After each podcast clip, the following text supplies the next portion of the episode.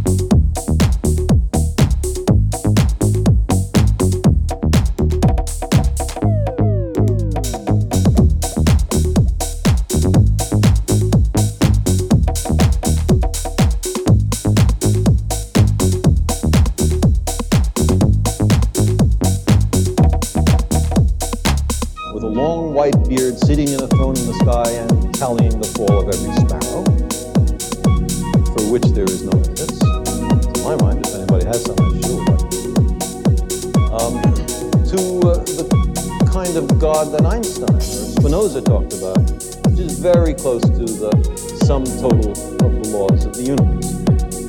That would be crazy to deny that there are laws in the universe. And if that's what you want to call God, then of course God exists. And there are all sorts of other nuances. There is, for example, the deist God that many of the founding fathers of this country believed in. although it is a secret whose name is not to be spoken in some wow.